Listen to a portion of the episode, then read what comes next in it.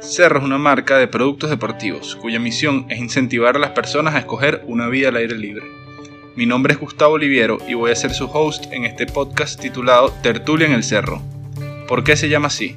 Bueno, en principio se debe a que mi experiencia personal en los viajes donde se generan las mejores conversaciones, las conversaciones más profundas y de los temas más importantes.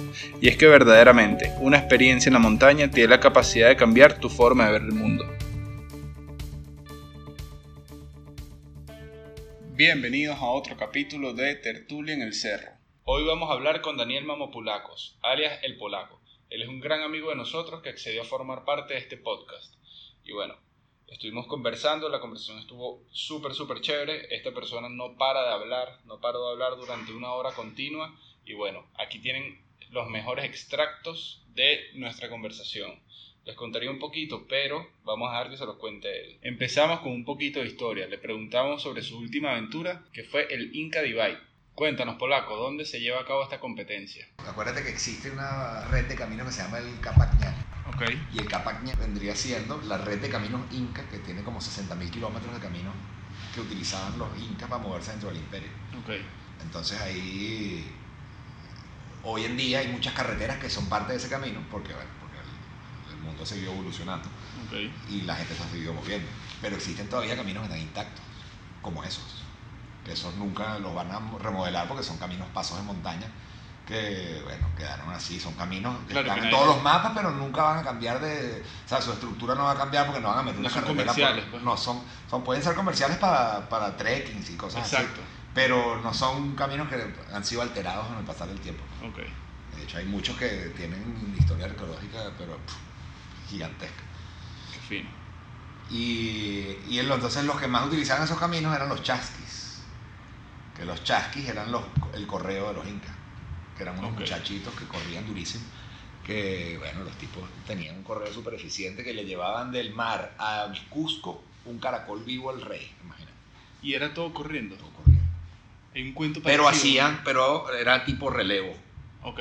O sea, te- tú corrías de un punto A a un punto B y ahí estabas esperando el siguiente fresquecito y entonces para recibir la encomienda y correr otro segmento y lo estaba esperando el otro, entonces era así, a mantenerlo fresco siempre. Qué impresionante. Y entonces en la, en la- ellos tenían, no recuerdo el nombre, de como un caracol, Ok. justamente, como una, que era como un silbato, que ellos desde la montaña prevenían al que los iba a recibir, tiraban un- una señal y ya el otro se preparaba y estaba listo para partir.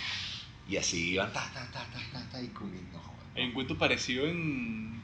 Creo que es en México. los tarahumaras, Ok. que son otros, otro- más o menos el mismo, el correo de los aztecas. Hay una canción de Jorge Drexler que habla de esa. De esa Bueno, de esa- es ese mismo concepto, lo que pasa es que la- a diferencia de los mexicanos de los incas, es que los incas estaban corriendo a 5.000 metros de altura. Mientras que estos otros, bueno, de repente hay, en México hay montañas altas, pero son más volcánicas. Es que hay una historia de una chama que ahorita está corriendo maratones, ultramaratones. Esa misma, exactamente. Que, que corría como con unas sandalias. Exacto. Exactamente. Corre con sandalias y con el vestido, o sea, su vestimenta. sí, esa misma. Eso creo, si no me equivoco, ella es como una descendiente de los tarahumaras.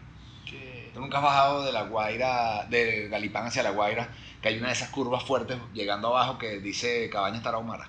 No, no me he fijado. O sea, sí Bueno, he hecho el recorrido, pero no me he fijado. Eso, ahí, de hecho, ahí en ese lugar hay como unos carteloncitos que te dicen de los tarahumaras. Te echan los cuentos. Te hablan de los tarahumaras. ¿Qué? Me voy a fijar. Llegando ya abajo casi. Una de esas, hay un segmento que es de curvas malísimas, que no hay casi nada. Bueno, una curva a la izquierda, a la derecha está el Cabañas Tarahumaras. Me voy a fijar. Qué fino. Mira, Polaco, ¿y qué opinas sobre los deportes de aventura? ¿Los prefieres sobre los deportes tradicionales? Claro, sin duda los deportes de aventura son una puerta a conocer tu planeta. ¿no? Exacto. Sí. Y a conocerte a ti mismo. macro. Ah, no, más allá de eso, conocerte a ti mismo y el no te- porque hay mucha gente que le tiene miedo a estar consigo mismo. Y eh, no hay nada más introspectivo que los deportes de aventura, porque sea una aproximación a una montaña, sea un recorrido largo de selva que, bueno, que por más que estés con amigos y todo lo que tú quieras, estás solo. Claro. Ah, todo, vas acomodando tu cabeza de una manera que, bueno, que hay gente que le tiene miedo a eso, sus propios demonios, pues no están acostumbrados más que miedo es como le tienen miedo al incierto porque no saben verdaderamente qué tienen dentro de la cabeza. Porque están, todo, están muy acostumbrados a estar siempre emparejados con alguien. Claro. y eso lo avisa y te lo da muchísimo. Por ejemplo en este pegue bueno 15 horas y media sentado en la bicicleta Solo. solo weón, eso te da una es como te aclara muchas cosas y a la vez te confunden muchas cosas porque sabes te llegas a cuestionar muchas vainas a ti Claro. mismo pues. Yo ahorita estoy. es todo un juego Yo ahorita estoy yendo. Unas amigas están haciendo una tesis de mindfulness, Ujú. atención plena. Y estoy yendo, o sea, ya a, a raíz de la tesis montaron ellas su como su propio centro de mindfulness. Ujú. Entonces tú puedes ir para allá, es en casa de una de las chamas. ¿Quién es de Valentina? No, se llama Clara Benatuil y Corina Craisins. Ok. Entonces tú vas para la casa de estas chamas y te sientas una hora y haces prácticas de atención plena. Y la tesis era enfocada en ver el efecto de la atención plena en la memoria y cosas así. Entonces ellas ahorita están haciendo ahorita ese estudio y bueno, van a ver resultados y hasta ahora los resultados han sido todos positivos. Y eso también me llevó a burda a investigar sobre la atención plena y el mindfulness. Y hay estudios que certifican que la salud mental te ayuda muchísimo. Otro tipo de salud que uno no tenía previsto. O sea, uno ¿no? Exacto, uno hacía ejercicio por- para sentirse bien físicamente, pero mentalmente también es importante. Y estos deportes de aventura, a diferencia de ir para un gimnasio una hora, que te puedes poner en perfecto estado físico, estos deportes de aventura es el estado físico y el estado mental a la vez. Claro, sea, es meditación en movimiento. Y La siempre, gente que la- corre, siempre lo he, yo por lo menos siempre he visto que la travesía Exacto. es un espacio de meditación en movimiento. Estás poniéndote monstruo a nivel físico porque, bueno, la actividad te obliga a que tengas eh, la obligación de apretar y de Claro. convertirte en una máquina. Y segundo, que también te da un estado, te pone como un estado en el que de verdad tienes el 100% de la atención de tu mente, porque la tienes que tener. Exacto. Y la, la- la- tú eres una persona antes de ir a hacer travesía y eres otra cuando sales. Estás totalmente Renovado. renovado. Y porque ahí hay, un si- ahí hay, ahí hay química y hay... O sea, lo químico es lo que segrega tu cuerpo, obviamente, después de una actividad física. Claro. Y la otra parte, que de repente no la, no la identificamos porque no estamos tan acostumbrados a pensar en lo que tú acabas de decir, de que existe una salud mental que hay que trabajar, hay que ejercitarla. Y uno no se da cuenta hasta que concientiza. pues. Exacto. Y, y no es lo mismo que tú subas, eh, pues decirte, eh, para el Humboldt, en, en teleférico, ¿verdad? Y te, y te montas de arriba y, y llegas igual, estás en contacto con la montaña, es un lugar increíble, ves el mar, todo, a que te subas caminando y vayas a apreciar lo mismo.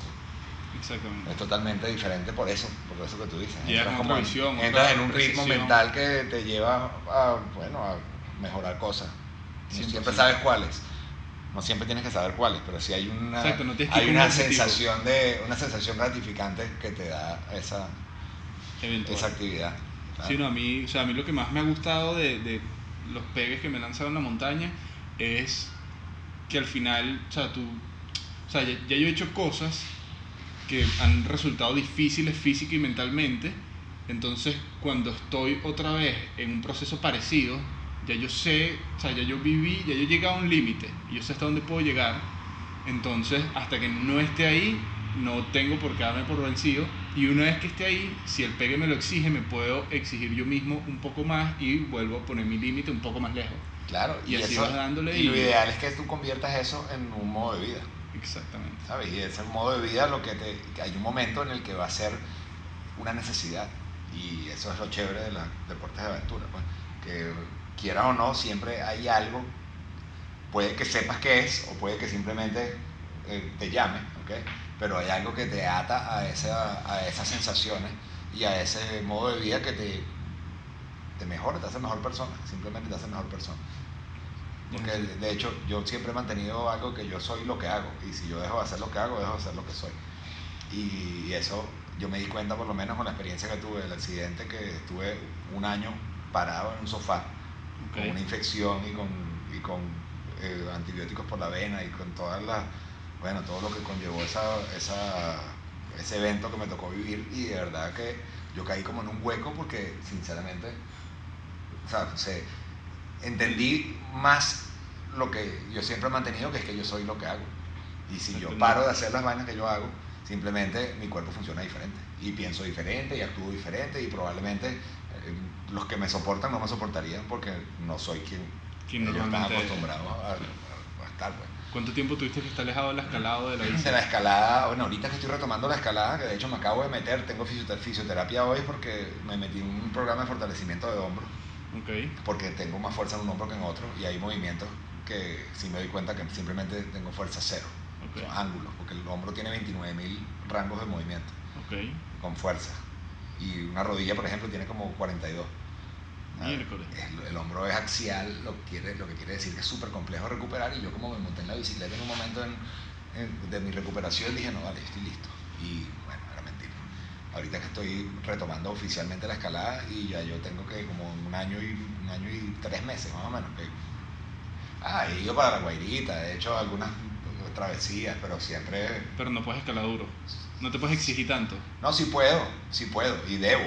Ok, Lo que pasa es que, bueno, obviamente, como todo, si no tienes la fuerza, no, no lo vas a lograr. no te, no, y no te motivas también, ¿sabes? Porque es algo como, bueno, como que hay que, es un proceso, la escalada siempre ha sido súper ingrata y yo siempre le he estado claro de eso.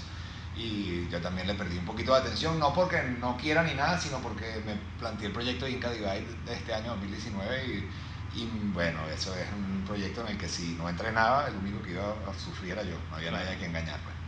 Entonces simplemente, bueno, me dije este año me iba a tomar de ciclista. Y, pero ya no, ya tengo proyecticos de montaña por ahí interesantes, sí. ¿Cuáles? Tengo por ahí algo, después te diré, Pacanaima. Pacanaima. Sí, sí. Vamos a ver qué sale. Este, entonces, bueno, por eso también me enfoqué bastante en, en agarrar como que el toro por los cachos. Ok. Estoy haciendo lo que más odio en la vida, que es hacer pesas de hombro, ese tipo de, de ejercicios que son medio aburridongos, Claro. pero estoy montado Pero en es el, necesario. estoy montado en los papeles ya otra vez, gracias a Dios. Está bien, polaco. Y mira, ¿cómo balanceas el tema familiar con todos tus objetivos deportivos? Ahorita se me complicó un poquito porque Dana empezó colegio. Ok, Entonces me toca llevarla a mí en la mañana. Y tengo dos opciones. O empiezo a negociar la mañana de los días de entrenamiento que tenga con Genesis, de que ella ya lleve y yo la busco. O de pelearme con ella. eso, eso también, bueno, eso también va siempre dependiendo de lo cerca que estamos del objetivo. Ok, Porque yo siempre entreno con un objetivo, ¿sabes? Es muy poco probable que yo no tenga algo así como cocinándose en, los- en la- en el calendario ahí. A lo lejos. A lo lejos o mediano plazo. Siempre Claro. tengo algo eh, y a medida que se va acercando la fecha, yo siempre tengo, bueno, voy Intensifica. empiezo a intensificar los entrenamientos y ya ser más específico. pues. Hay una cosa que es el mantenimiento, que uno siempre está haciendo cosas y después ya cuando te acercas al objetivo, bueno, te pones a hacer eh, lo que tienes que hacer. claro. Por lo menos la escalada, obviamente, a medida que vas intensificando la, la- las cargas de entrenamiento, bueno, van saliendo más cosas. Fines de semana, de repente, más comprometidos con la roca o, o- o las noches. Yo generalmente entreno escalada en las noches. Ok, Eh, y bueno, llego tarde en la noche porque estaba escalando. Pero en el resto del año yo estoy tranquilo. ¿ok? ok. Y bueno, sí, eh, apoyo 100%, o sea, me apoyan 100% en mis objetivos, que eso es chévere. Y me da, Sí.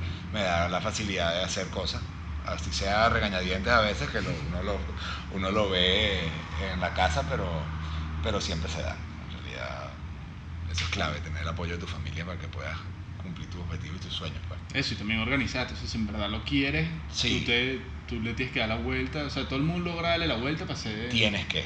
O sea, Y yo sacrifico muchas cosas que, bueno, de repente no sacrifico mi trabajo, no sacrifico mi familia, pero sí sacrifico de repente salideras. Yo no soy, yo soy cero salidor porque soy muy madrugador. Entonces, cuando me paro tem- para pararme temprano, me tengo que estar temprano. O al menos estar tranquilo en la casa. pues. Claro. Siempre te duermes temprano porque es mentira.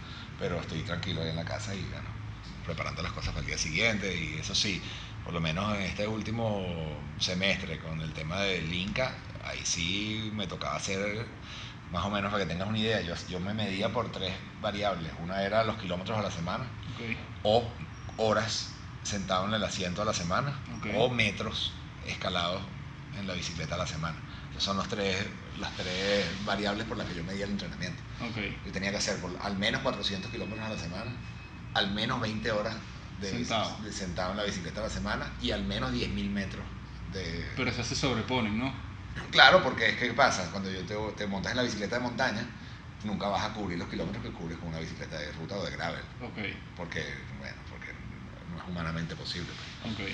Eh, Por la relación, ¿no? por- bueno, no, por el tipo de rodadas, porque tú vas al Ávila por lo menos y haces una rodada de 25 kilómetros y te metes 1300, 1400 metros de nivel. Ok, Yo salgo, por ejemplo, voy para la Guaira y vuelvo y hago 130 kilómetros y hago 1700 metros de nivel.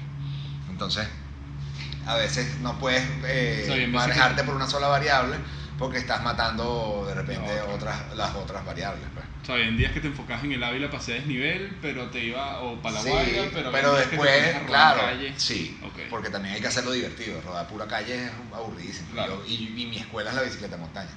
O sea, yo vengo de ser Downhill. todo lo que es la montaña, ¿no? Cross country, enduro, avilero, pues. Ok, que eso es bicicleta montaña en pleno.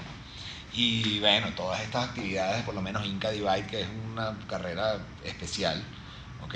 yo la elijo porque involucra lo que yo he venido haciendo por casi 20 años, que es orientación, es autosuficiencia, es ultra endurance, que es o sea, resistencia en largo, es ciclismo, es los Andes, es toda la historia que tienen los Andes de- a nivel de los incas y todo eso que yo toda la vida he estado muy involucrado con el tema de los, bueno, el tema andino, porque Claro. uno, al final es montañista pero es andinista.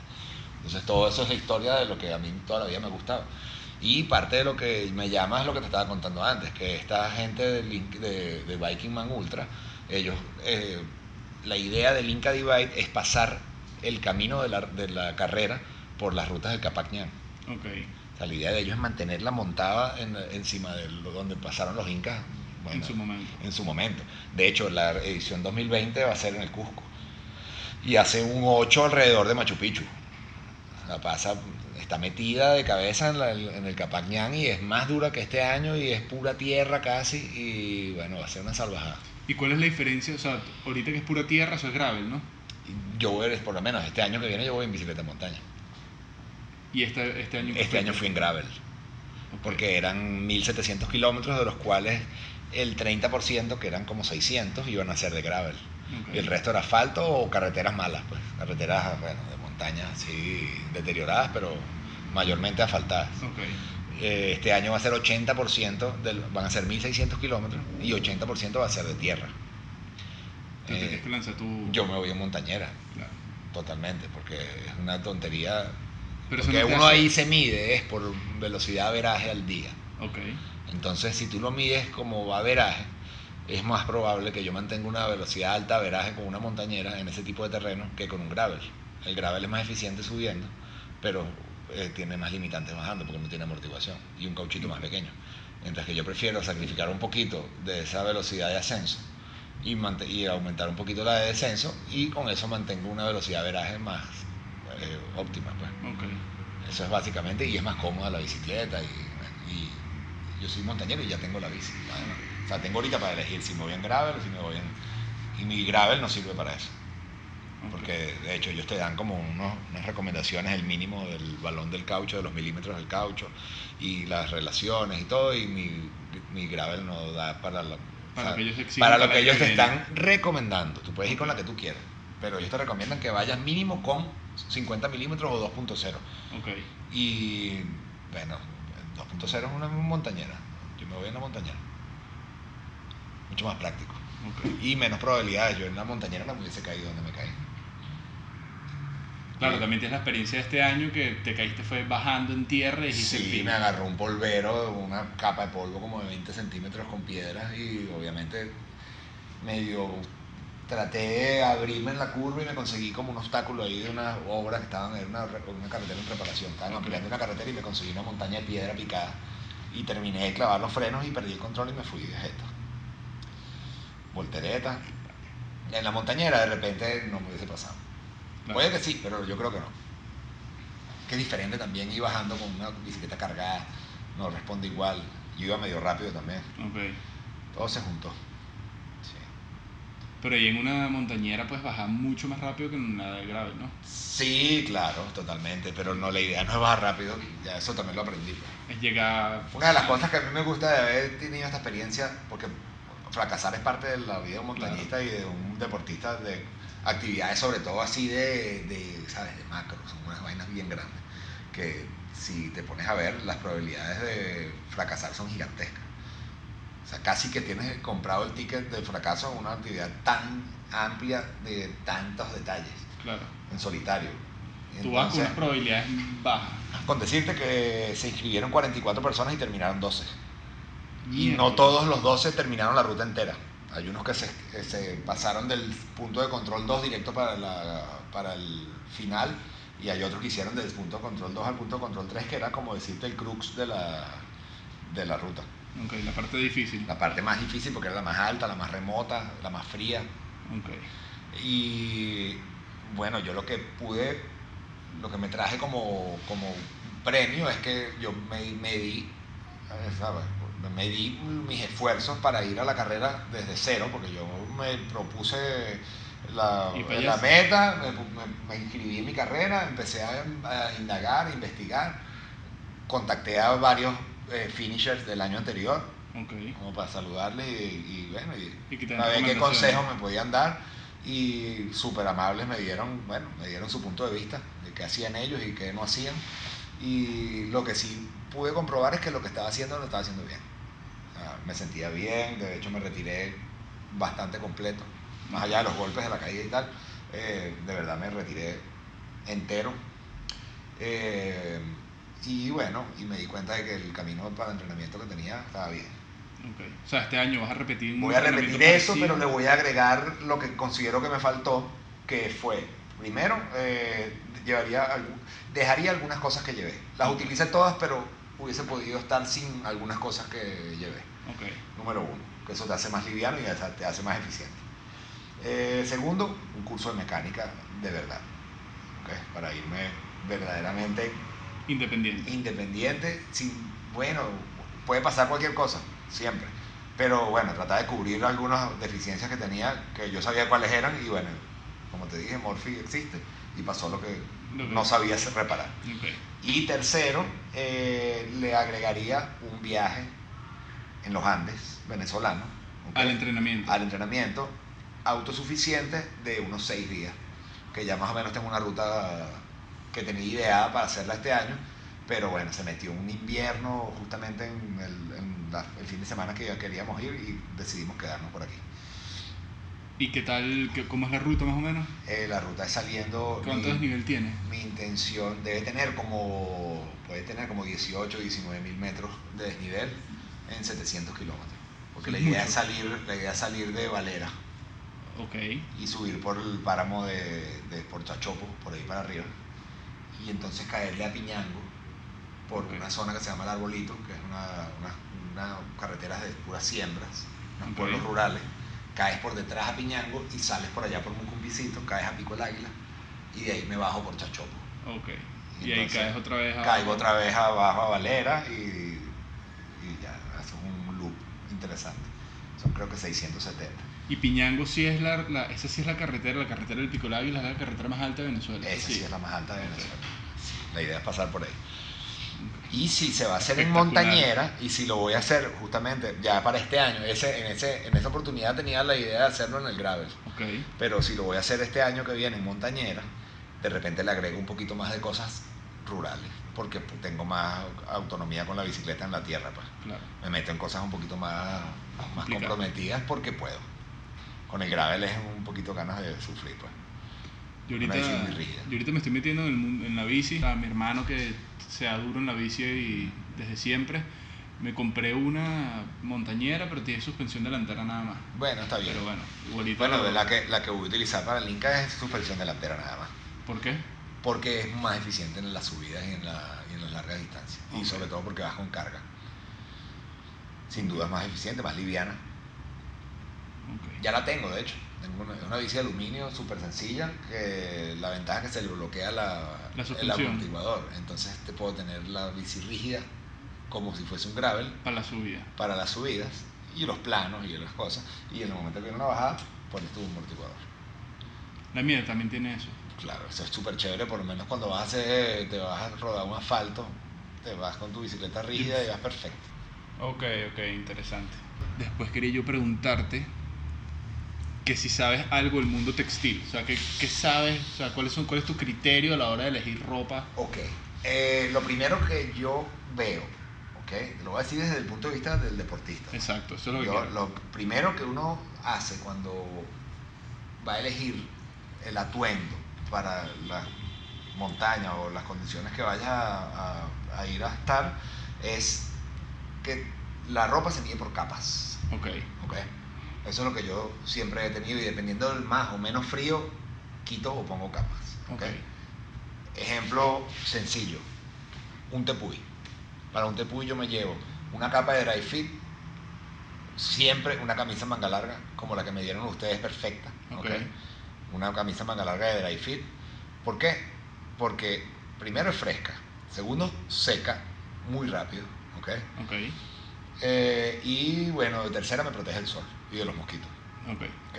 Segunda capa, para el día podría ser una chaqueta, un cortaviento o que repela el agua. ok. Pero dijiste repela el agua, o sea, no tiene que ser impermeable. No tiene que ser impermeable obligatoriamente. O sea, un cualquier No, porque sí, porque ¿qué pasa? Una chaqueta que sea totalmente impermeable va- es un sinónimo de calor. Ok, ¿ok? Y si no te moja por fuera, te moja por dentro. ok, Cae un palo de agua y igualito te vas a mojar. Sobre todo en un tepuy. Por eso me voy primero al tepuy. Porque Ok. si me voy por una montaña, como por ejemplo en la Sierra Nevada, ahí sí tiene que ser una chaqueta impermeable. Porque si te mojas con ese frío. ahí exactamente. No, y además que una de las cosas que tiene las chaquetas, las de Gore-Tex, ellas, ellas respiran, ¿entiendes? Y tú, a ti te conviene que las chaquetas respiren en esas condiciones porque lentamente tu cuerpo va a sacar la ropa. Pero la- eh, tocando el tema de los tepuyes, uno- número uno es muy liviano. ¿ok? Segundo, que la lo importante es que el viento no te enfríe a ti. Aunque así estés mojado, así estés mojado, que el viento no te enfríe a ti. Y eh, esa chaqueta se va a secar. Tú te quedas quieto, después de tú te metes en una cuevita de esas y te quedas con tu, con tu ropa mojada y en cuestión de una hora y algo tú estás ya absolutamente seco. ok, Pega frío, te metes de entre, entre el dry fit y la chaqueta, te metes una, una- un suéter de fleece. Una, Tela una polar. fibra polar, una fibra polar fina. ¿ok? Para los tepuyes finita. Que no sea tan pesada. Que no sea pesada, ¿no? La idea Un siempre. Polar 100. Un polar, sí, ahí, ahí hasta polar 80. Ahí sí está, sí. o sea, 100 es todo lo que esté en menos de 100, 200 y después tienes 300 que si son fibras ya Que son montañas, eso es para la montaña. Ok. Sí, la, que la ventaja de la fibra polar, ¿por qué fibra polar? Porque la fibra polar tiene la particularidad de que calienta mojada. Tú te pones un suéter de fibra polar mojado y te va a abrigar igual. Ok, Y lo vas a secar chola también. exacto. De hecho, yo por lo menos cuando tengo eventos de que me mojé en la montaña, trato de secarla puesta lo más que pueda y cuando ya me voy a meter para la carpa, la meto debajo de mi sleeping. Y me apuesto encima de la ropa mojada y termina secándola igual. Mi sleeping tiene un compartimiento en los pies. Bueno, imagínate. Para poner a secar las cosas. Pero esa es la tecnología. Ajá. Ya, ya, yo estoy un poquito más a la, a la antigua. Mira, cuando dijiste dry fit en la primera capa, ¿a qué te refieres con eso? Pues dry Eso- fit es una marca de Nike. Sí, claro, bueno, dry fit es sintético. Ok. Es tela sintética estilo camisa de, de equipo fútbol. Así, ese estilo que no sé cuál será la... Esa camisa eso es poliéster. Ajá, exacto. Sí. Eso es ropa de poliéster. Poliéster. Sí, Porque dry fit, sí, claro que es una... Como que es una, es una marca de... Igual que... Igual, igual Polar. Polar también es una marca. Polartec. Polartec es una, es una tecnología. Exactamente. Eso se, se llama fleece. Exactamente. Ok. ¿Consideras que la ropa juega un rol importante en tus aventuras? Absolutamente. ¿Por qué? Sí. ¿Te- ¿Recuerdas alguna vez que tu desempeño se haya visto afectado de alguna manera por un error de diseño o por falta de calidad de alguna prenda? Eh, sí, claro, totalmente. No te puedo decir exactamente cuál fue el evento en el que, en el que me vi afectado, pero por lo menos en pantalones, eh, el tema de la, de la composición del pantalón, los- las piezas del pantalón, este por ejemplo, Ok. la, la forma, la forma del pantalón te limitan a subir las piernas. ¿Y qué pasa? Un pantalón mojado en- después, de, después de, de días caminando por lo menos en, en la Ollantepuy, con un pantalón mojado se te termina abriendo aquí abajo el pantalón. ¿Por qué? Porque no tiene la flexibilidad o la, la, En la entrepierna. en la entrepierna, no tiene la, la- como que esa pieza extra que te da la movilidad para subir las que te piernas. quita la tensión a la hora de abrir las piernas. Es- es. Como los chores. Los Como chores los chores de ustedes que en tienen una banda central aquí en la entrepierna que eso es lo que te permite justamente poder hacer actividades donde, donde tengas, donde tengas de repente un rango de movimiento de las piernas mayor al que la gente está acostumbrada, que una persona no activa está acostumbrada a manejar. Claro, ok por ejemplo, que tú te, quieras abrir, a, hacer un split con, la, con un short regular. Es muy probable que lo primero que tengan que hacer las personas es, es arremangarse el short para poder abrir las piernas.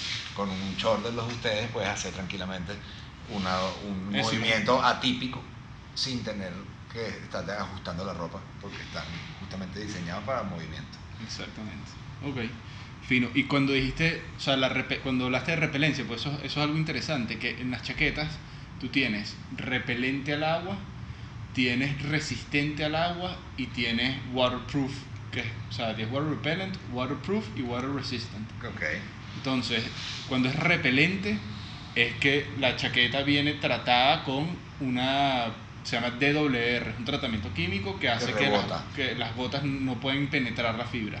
Cuando es resistente al agua... Pero esas, esas eh, con el tratamiento, si le, se cae un chaparrón, al final sí termina entrando agua. termina entrando agua y aparte ese tratamiento, como es, como es químico y es agregado, dura ciertas lavadas. Entre más laves la prenda, menos eventualmente va a empezar a perder. Por lo general dura 50 lavadas. A partir de la lavada número 50 empieza a perder este calidad ese, ese, ese tratado. Pero entonces tú tienes, por ejemplo, la chaqueta cortaviento que mencionaste, si tiene el tratamiento, si no tiene tratamiento, es resistente al agua por la, por la fibra.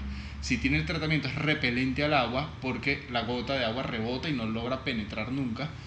Y cuando es waterproof, es que tiene las costuras selladas incluso. Entonces, tiene las, el cierre, las, cintas, por el lado de dentro de la costura y todo.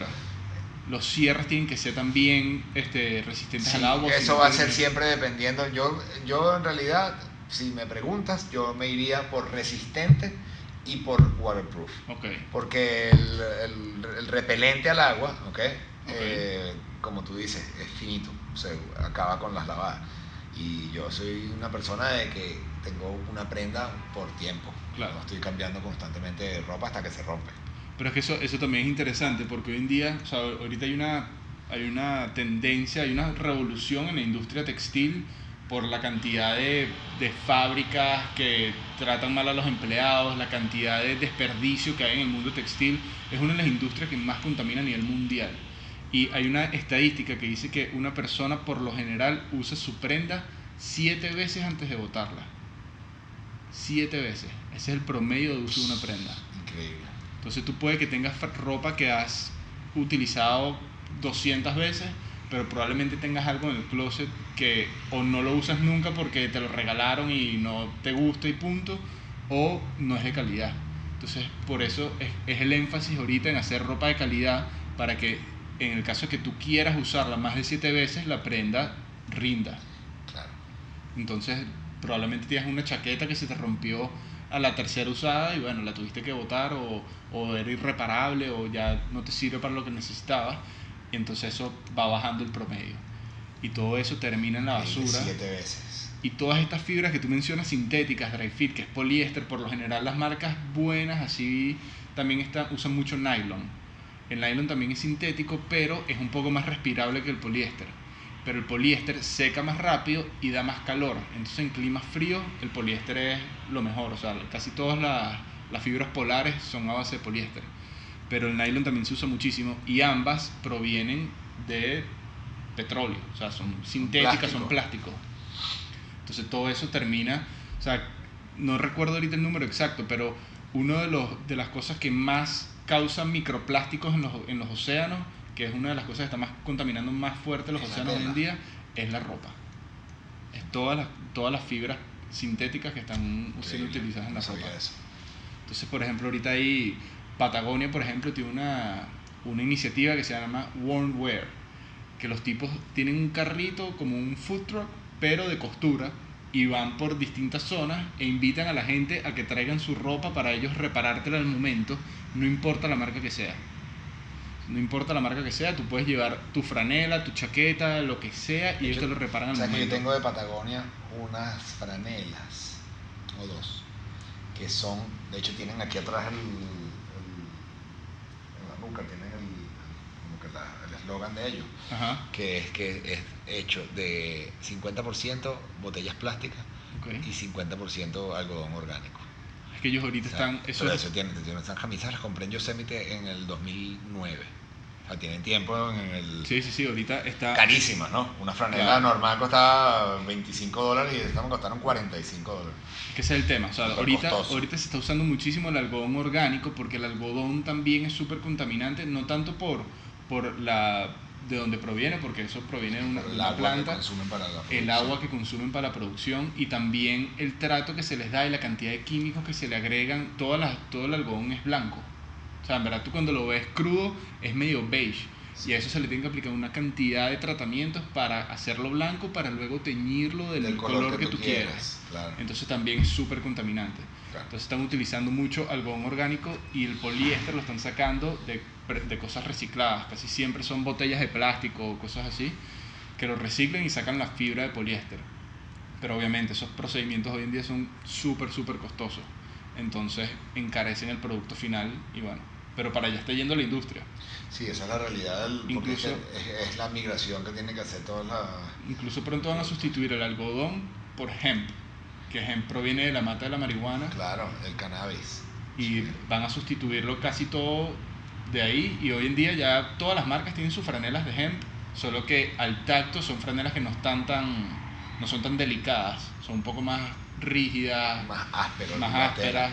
pero Prana, tiene años haciendo cosas de hemp. Pero así empezó el poliéster. O sea, la razón por la que se usan mucho más nylon que poliéster. Cáñamo. ¿Cómo? Del cáñamo. Del cáñamo. La razón por la que se usa mucho más nylon que poliéster es porque es una fibra mucho más como pulida, mucho más elegante. O sea, tú cuando la tocas sientes una diferencia entre el poliéster y el nylon, pero es mucho más costosa también. Y bueno, el poliéster con la tecnología lo han ido refinando. Y, lo mismo están, por ejemplo, la, la camisa de la, de, la Kawi. La Kawi es de... 100% poliéster. 100% poliéster. 100% poliéster y es poliéster reciclado. O sea, nuestro proveedor hace sus fibras a partir de material reciclado. Y el tema también es que a pesar de que hagan la fibra de material reciclado, para luego tú reciclar esa prenda, también tiene que pasar por unos procesos y nada más existe la tecnología para reciclar prendas que sean 100% de una misma composición. no, las mixtas que dicen tanto por ciento de esto. si tú tienes una franela algodón que es de mitad poliéster y mitad algodón, no es reciclable. Mientras que 100% algodón sí es reciclable. Entonces nosotros migramos ahorita, teníamos nuestras primeras canaimas, eran polialgodón, porque la ventaja del polialgodón es que no se encoge entonces eso es una ventaja. Nosotros, por ejemplo, que tienes que irte a, de viaje, a una aventura, lo que sea, terminas lavando esa franela, ¿sabes? Como sea. En el río, lo que sea. Y bueno, para esto, esta franela es mucho más resistente, pero no es reciclable. Mientras que el algodón es mucho más fresco, se encoge una vez que la lavas, a juro, todo el algodón se encoge y bueno, es mucho más este, frágil, por así decirlo, no, no tiene tanta resistencia pero si está bien confeccionada la franela y es un algodón de calidad, también te puede durar muchísimo tiempo. Pero son cosas que tienes que prever. Entonces nosotros migramos a 100% algodón para que las franelas sean reciclables. Y eso ya depende del consumidor. También hay una parte de educación del consumidor que ellos, o sea, antes de botar una franela, piensen que si la franela es reciclable, se presta para que... Y hoy por lo menos en mi casa, eh, yo por una franela no la boto nunca.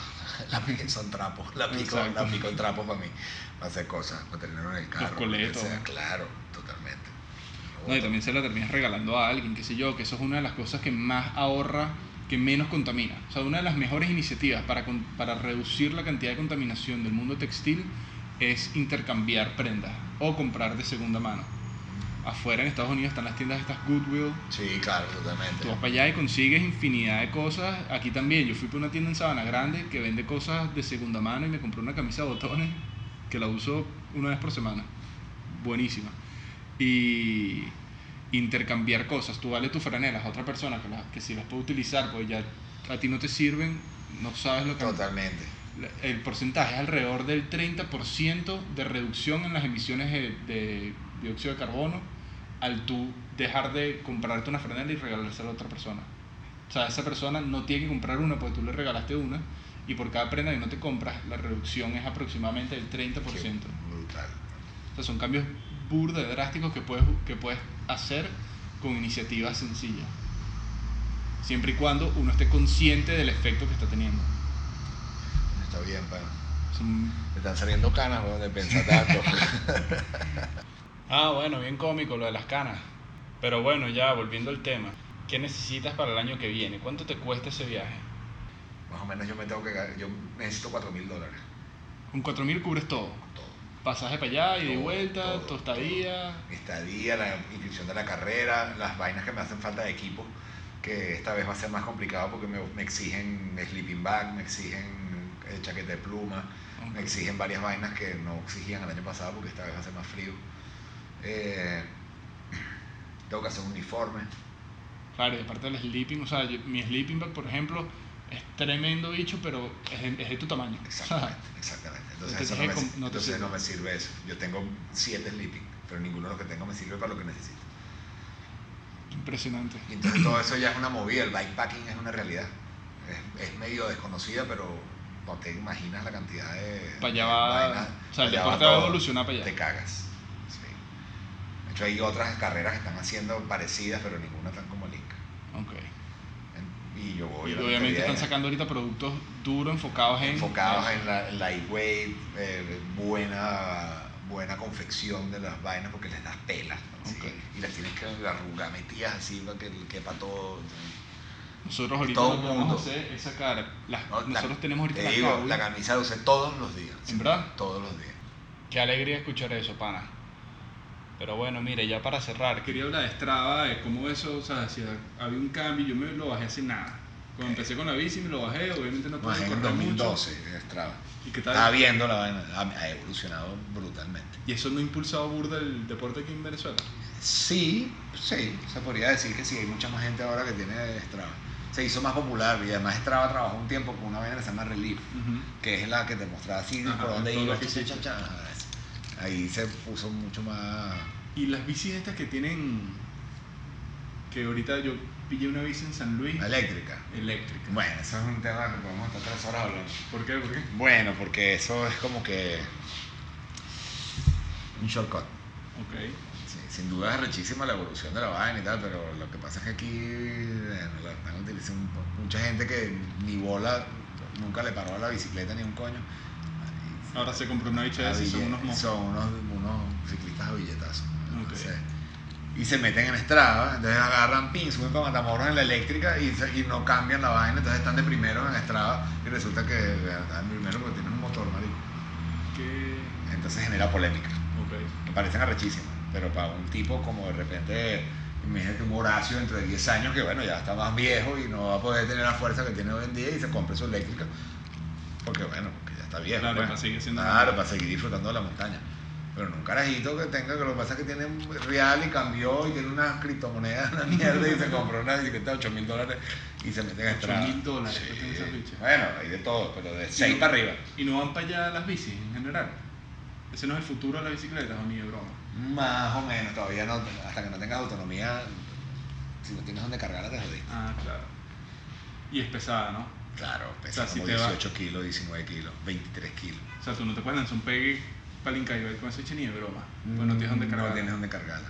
Eventualmente, supongo que cuando yo tenga 60 o 50 y pico, las bicicletas van a pesar un poquitico más de lo que pesa la mía y se va a cargar con la pedaleada y tal. Va a ser, ahí sí ya puede que haya brecha para vainas de aventura. Claro. Pero tú no puedes ir para Yunek con una eléctrica. No se puede, no se puede meter en el río.